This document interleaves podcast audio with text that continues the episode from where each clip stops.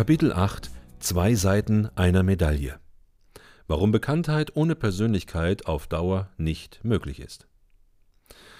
Was denken die anderen über mich, ist eine häufig mit Sorge gestellte Frage. Auch Unternehmen sollten sich regelmäßig fragen, wie wirkt mein Unternehmen auf andere? Denn nicht nur Menschen, auch Unternehmen besitzen eine Persönlichkeit. Die Persönlichkeit eines Menschen entsteht aus der Summe seiner Erfahrungen, seiner Charaktereigenschaften und seiner Fähigkeiten. Ein Unternehmen besitzt all dies nicht? Doch. Die Persönlichkeit eines Menschen oder eines Unternehmens bildet die Grundlage für dessen Image in der Öffentlichkeit. Das Image ist das Abbild, das eine Persönlichkeit in den Köpfen anderer erzeugt. Heute müssen wir uns nicht damit begnügen, ein mehr oder weniger zufälliges Image zu tragen. Wir können dieses selbst erzeugen und beeinflussen. Unternehmen, die erfolgreich sein wollen, tun gut daran, ihr Image, den Eindruck, den ihre Persönlichkeit in der Öffentlichkeit hinterlässt, sorgfältig zu kontrollieren und sogar im positiven Sinne zu manipulieren. Es reicht nicht aus, als Marke bekannt zu sein. Denn Bekanntheit setzt voraus, eine Persönlichkeit zu besitzen und diese auch sichtbar zu machen. Dafür ist es notwendig, auch Persönliches preiszugeben. Das menschliche Gesicht der Unternehmen. Microsoft hat lange Zeit darauf verzichtet, in Fernsehspots präsent zu sein. Heute hat auch das weltumspannende Softwarehaus begriffen, wie wichtig es ist, Gesicht zu zeigen. In einem YouTube-Video erklärt Microsoft-Chef Steve Ballmer, I love this company. Er springt auf der Bühne hin und her und schreit seine Begeisterung über sein Unternehmen heraus. Für alle, die sich fragen, was das soll, das Video wurde mehr als drei Millionen Mal angeschaut. Ebenfalls erfolgreich war ein Spot von BMW, in dem der Designchef selbst erklärt, warum er die Linienführung des neuen Modells in dieser Weise gestaltet hat. Ein solcher Spot ist für jeden Autoliebhaber interessant und der Kunde fühlt sich ernst genommen. Der Chefdesigner persönlich richtet sich an ihn. Deshalb ist ein solcher Spot deutlich wirkungsvoller als Werbung, die einfach nur behauptet, das neue Modell sehe gut aus.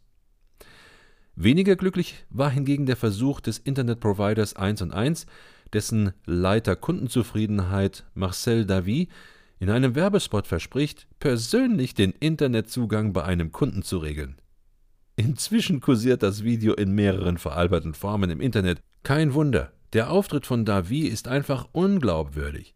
Statt unhaltbare Versprechen abzugeben, wäre er deutlich erfolgreicher gewesen, hätte er seinem Unternehmen ein menschliches Gesicht gegeben. Etwa indem er 20 Mitarbeiter des Callcenters persönlich vorgestellt hätte.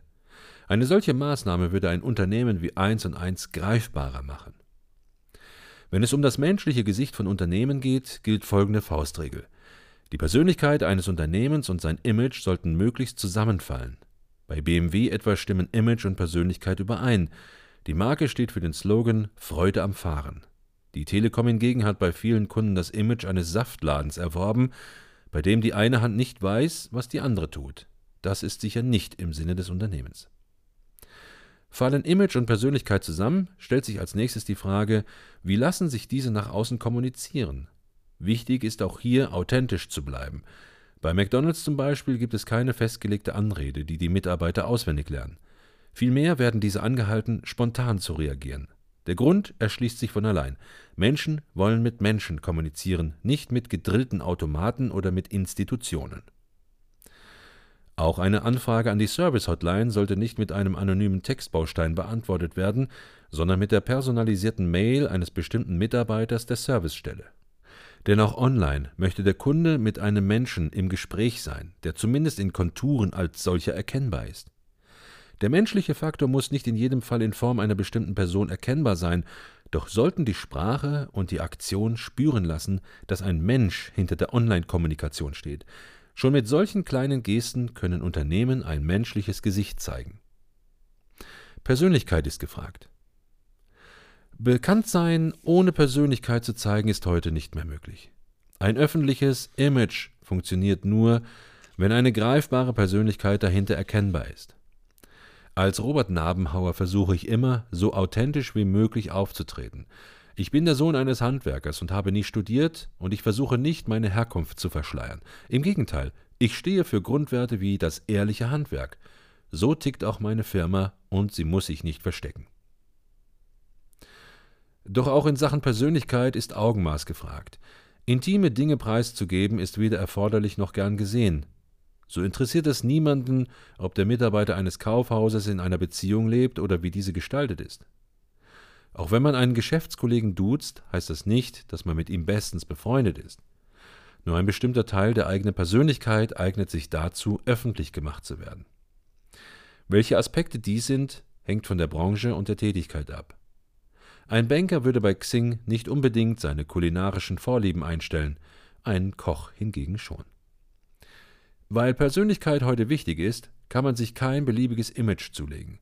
Wer das versucht, wird scheitern. Denn Image und Persönlichkeit müssen zusammenpassen. Dieter Bohlen etwa macht unter anderem Werbung für Würstchen. So sehr die Wurstfirma ihre Hoffnung in den Promi setzen mag, deutsche Würstchen passen einfach nicht zu Bohlens Image.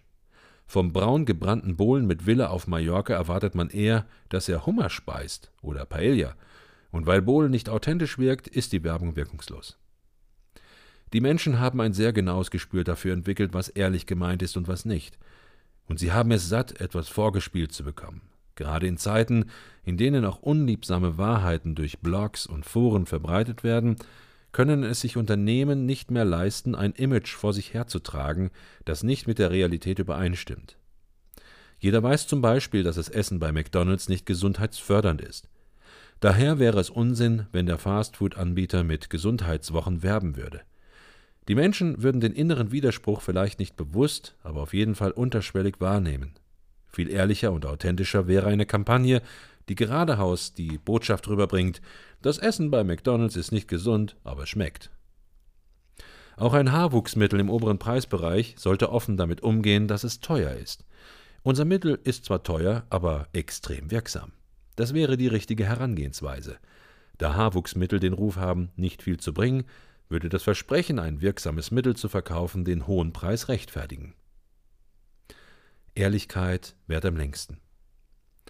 Die Persönlichkeit eines Unternehmens lässt sich den Kunden mit einfachen Mitteln nahebringen. Ich selbst sende mit jeder meiner Mails ein Foto von mir mit. So kann sich der Empfänger im wahrsten Sinne des Wortes ein Bild von seinem Ansprechpartner machen. Auf der Unternehmenshomepage sind ebenfalls alle meine Mitarbeiter zu sehen, vom Geschäftsführer bis hin zur studentischen Hilfskraft.